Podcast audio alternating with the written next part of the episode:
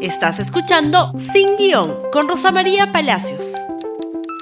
Muy buenos días y bienvenidos nuevamente a Sin Guión. Ayer una persona amiga me preguntó sobre la situación política del Perú y me dijo, ¿debo preocuparme?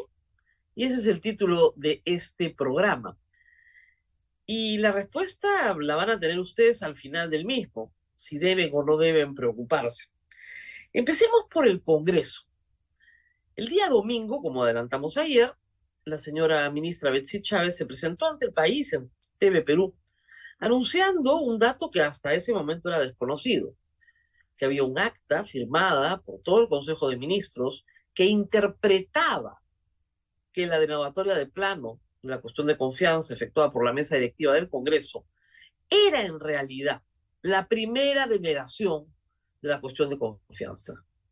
Que la cuestión de confianza se había rehusado, rechazado, no importaba el verbo, pero que había sido denegada por el Congreso.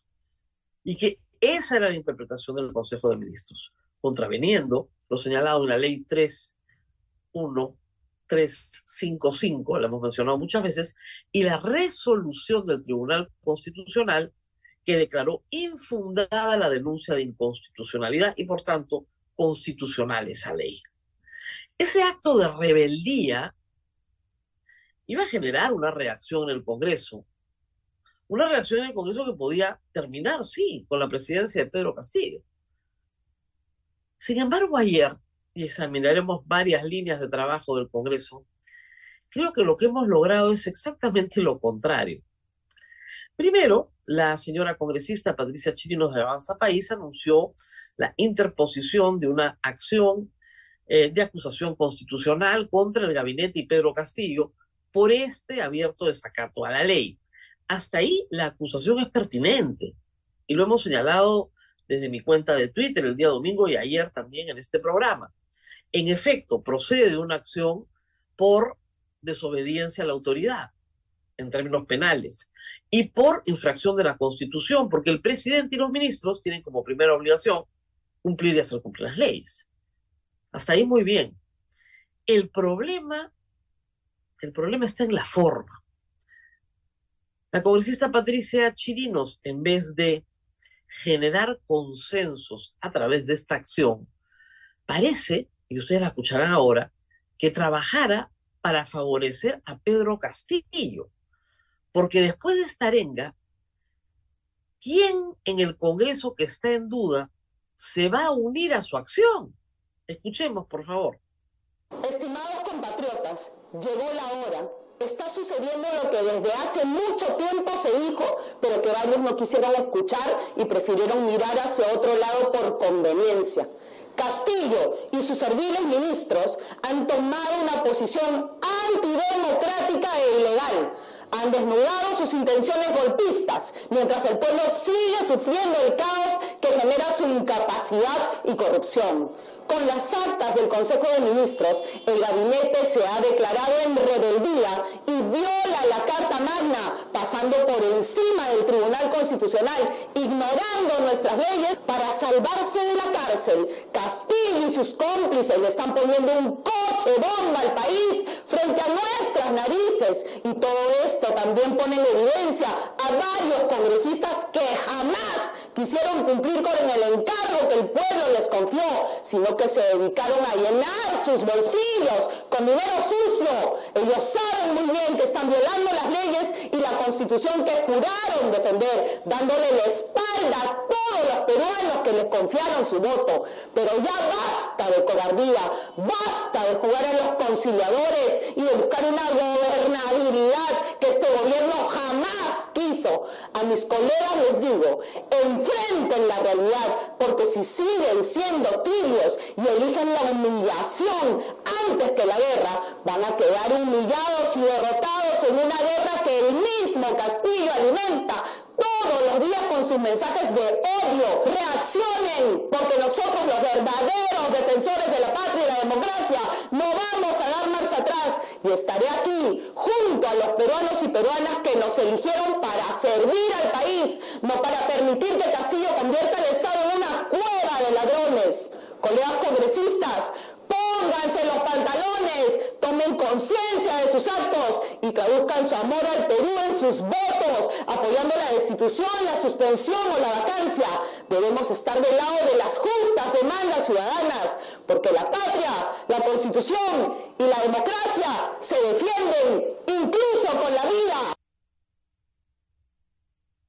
¿Ustedes se unirían a la causa de Patricia Chirinos? Después en el Congreso no entienden por qué tienen 10% en el mejor de los casos de popularidad, o tal vez menos. Es por conductas como esa. ¿Qué hace para atraer a los demás a un consenso? Porque lo que hay que tener es un consenso. Los insulta. Les dice rateros, ladrones, que se llenan los bolsillos, que no tienen pantalones. Insulto, insulto, griterío se ha pasado el fin de semana insultando a Betsy Chávez comparándola con Elena Iparraguirre. Cuando se comportan de esa manera, ¿qué creen que sucede? Mejora pues la posición de Pedro Castillo frente al Congreso. El Congreso que ya es una institución impopular, que siempre lo ha sido, y que ha sido siempre disuelto entre aplausos de la población, y ahí está Fujimori y Vizcarra para demostrarlo, tiene que entender que es impopular y que este tipo de actitudes no lo ayuda en nada. La acción de inconstitucionalidad seguirá su trámite y probablemente sea aprobada. Va a demorar lo que quiere el Congreso que demore. Es como el caso de Luciana León. Puede demorar cinco años, tres años, dos años, pero no se va a resolver ahora. Lo que requiere el Congreso son otros caminos para ir, ¿no es cierto? Si es que así lo desea, a la destitución de Pedro Castillo. Pero el problema es que señoras como Patricia Chirinos no convocan a sus pares, más bien los espantan. Al punto que uno pensaría que está trabajando realmente para favorecer a Pedro Castillo, porque uno no entiende esta conducta, que ha sido, hay que decirlo, consistente exactamente igual desde el inicio del mandato de Pedro Castillo. Recordemos que presentó una primera moción de vacancia que ni siquiera fue admitida a trámite. No dudo, yo personalmente, que Pedro Castillo tiene intención de disolver el Congreso y lo ha demostrado este fin de semana. Y eso es un hecho, un dato de la realidad. No está sujeto a interpretación alguna. Quiere una primera bala, o por lo menos así lo manifiesta su Consejo de Ministros. Sobre esto, yendo tal vez a una posición un poco más seria y equilibrada, dijo lo siguiente Ed Málaga a René Gastelumendo, y escuchemos. Estamos en este momento mismo teniendo conversaciones bilaterales, multilaterales con diferentes miembros de diferentes bancas. El consenso mayoritario, diría yo, es que hay que defender el Congreso. Y esto lo vas a escuchar también de miembros del oficialismo. Entonces, en ese sentido, creo que tenemos las mejores opciones y chances de eh, tener éxito con la moción de vacancia. La pregunta, hay dos preguntas claves aquí. Una es cuándo es el timing perfecto. Yo creo que debería ser esta semana. No te puedo decir el día exactamente porque esta semana, pero esta semana, ese es un titular, ¿ah? Esta semana. Sí. Yo estimo que es conveniente esta semana.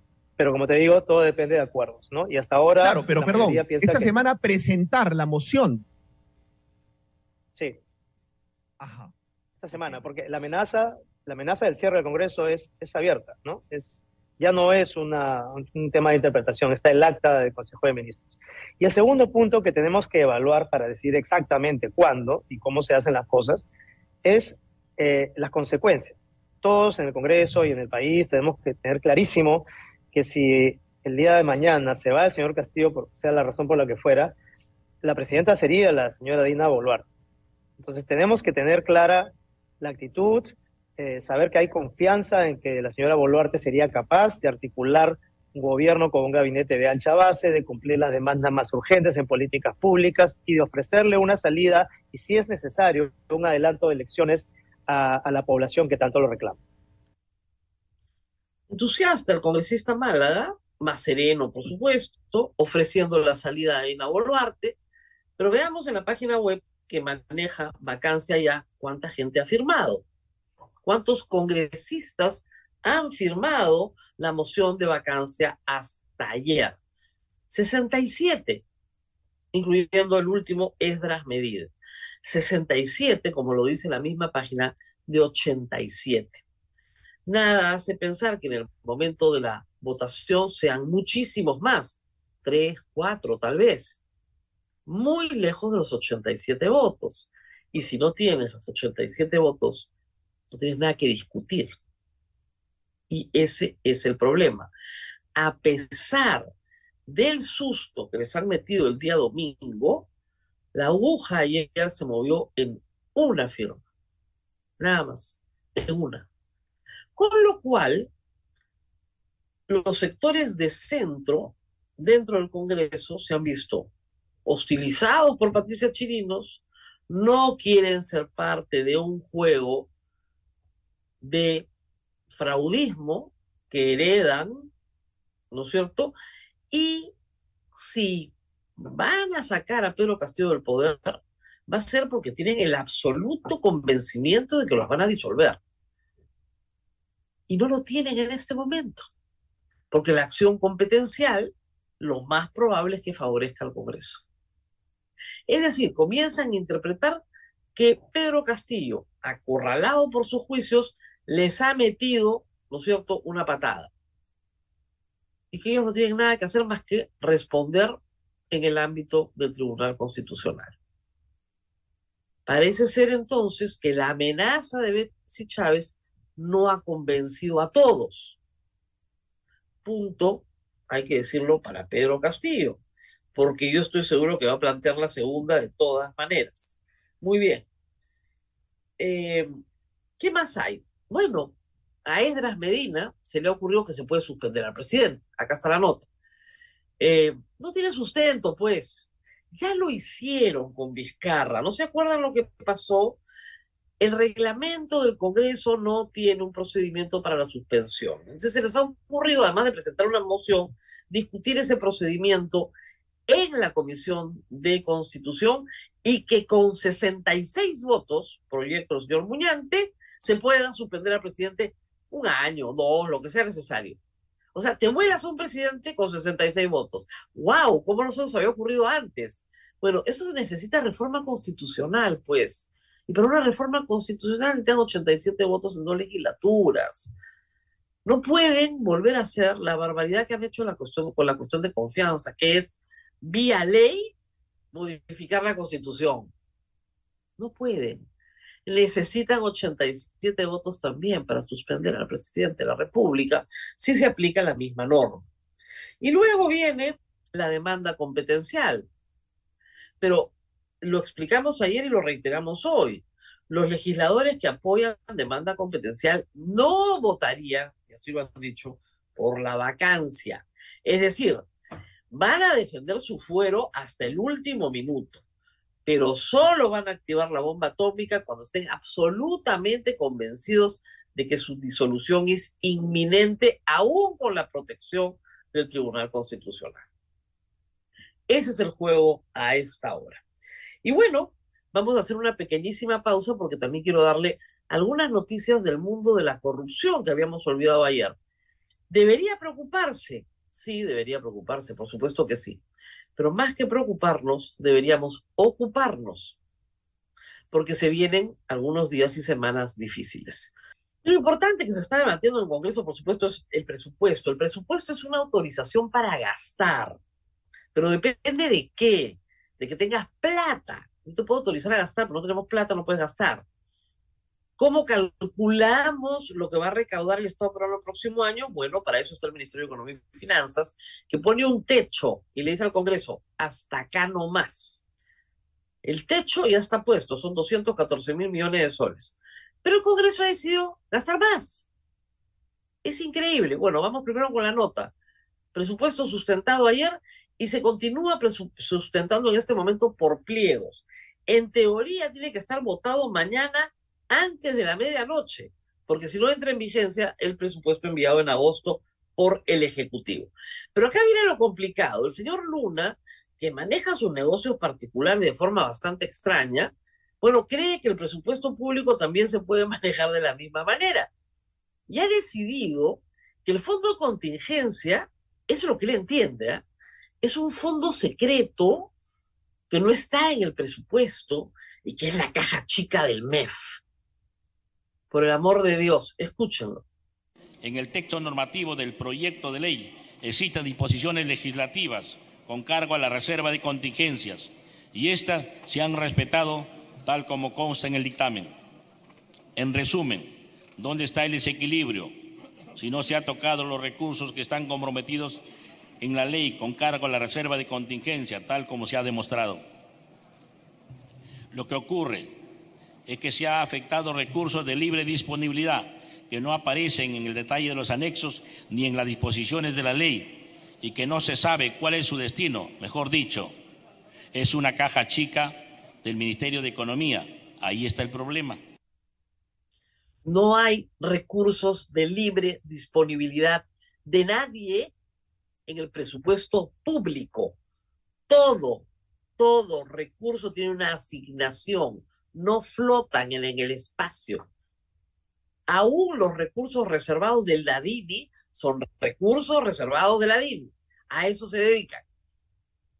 El señor Luna quiere meterle 17 mil millones de soles más en, creo que casi 800 proyectos, de los cuales el MEF ha dicho que solo 10 tienen viabilidad económica. Además de mil millones de soles más para todo, para las ollas comunes, para, para lo que fuera, que son proyectitos, regalitos, aumentos de remuneraciones de los congresistas a sus clientelas. Y eso es lo que quieren aprobar.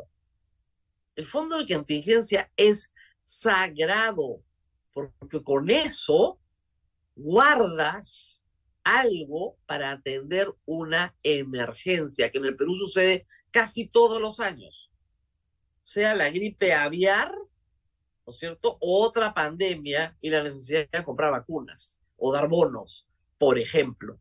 Pero el señor Luna dice que no entiende dónde está el desequilibrio. Y el problema pues es que él es el presidente de la Comisión de Presupuesto, una persona investigada, investigada, que ha tenido arresto domiciliario por negocios ilícitos y por sabotear sistemáticamente la reforma universitaria. ¿Cómo quieren que los quieran en el Congreso, pues? ¿Por qué no entienden las razones por las cuales el presidente Castillo es más popular que el Congreso? Ahí las tienen. Y desde el mundo de la corrupción hay más novedades ayer, rapidito sobre ellas, porque son importantes las novedades del mundo de la corrupción. Por favor, la primera, se comienzan a entregar. Hugo Chávez Arevalo, ex gerente de Petroperú, se entregó a la fiscalía tras estar no habido. ¿Qué está pasando acá? Bueno, parece que lo vieron saliendo a Bolivia y decidió regresar. El problema en el manejo de las empresas del Estado peruano, administradas como un botín, es público y notorio. El problema es que no ha terminado le han pedido la renuncia y la ha presentado a Lorena Macías, jefa del FONAFE. El FONAFE es el holding de todas las empresas públicas peruanas. La renuncia se la ha pedido Curburneo. ¿Para qué? Porque hay un montón de empresas públicas ahí, pues. Las eléctricas, las de saneamiento, desde NACO hasta Editora Perú todas las del Ministerio de Defensa, las de Transportes, Corpa, Kenapo, etcétera, todas, todas están bajo el ámbito de FONAFE. ¿Y quién pone los directores? FONAFE. Entonces hay que sacar a la presidenta de FONAFE, pues, ¿no? Para controlar los directorios, donde hay sus dietitas, sus rentitas, para todos los amigos del presidente de la República. Criterio técnico, cero. Bueno, ahí tienen Hugo Chávez. ya se entregó. Y alguien más, alguien más se ha entregado, el jefe de la DINI, que ya se había entregado, resulta que está en este momento bajo la hipótesis fiscal de haber designado como topo, una palabra que gusta mucho en estos días, dado que tenemos una ministra topo también, Henry Chimeacuro en Palacio de Gobierno. El señor José Fernández Latorre, que es el equivalente al jefe de la CIA en los Estados Unidos, el jefe de todos los espías peruanos, bueno, está preso, preso. y todavía no nombran a su sucesor, pero persinémonos porque puede ser de terror. Y finalmente una noticia que estaba en el mundo, ¿no es cierto?, del delito, de la infracción constitucional, del pecado, y que va a desaparecer. ¿A quién me refiero? Dina Boluarte. Parece ser que el Congreso, ¿no es cierto?, ha decidido que van a archivar su denuncia. La oposición que quería bajarse a Dino Boluarte en la subcomisión de acusaciones constitucionales le hizo el encargo al congresista Raimundo de que prepare el informe y el congresista Raimundo ha decidido que andar patrocinando al club eh, Apurima, ¿no es cierto? No constituye infracción a la Constitución mientras es ministra de Estado. ¿Debería preocuparse? Sí, señor, debería preocuparse. Y ocuparse, sobre todo. Porque los cambios probablemente vengan más rápido de lo que creemos. Nos eh, reencontramos nuevamente el día mañana. Compartan este programa en Facebook, en Twitter, en Instagram, en YouTube.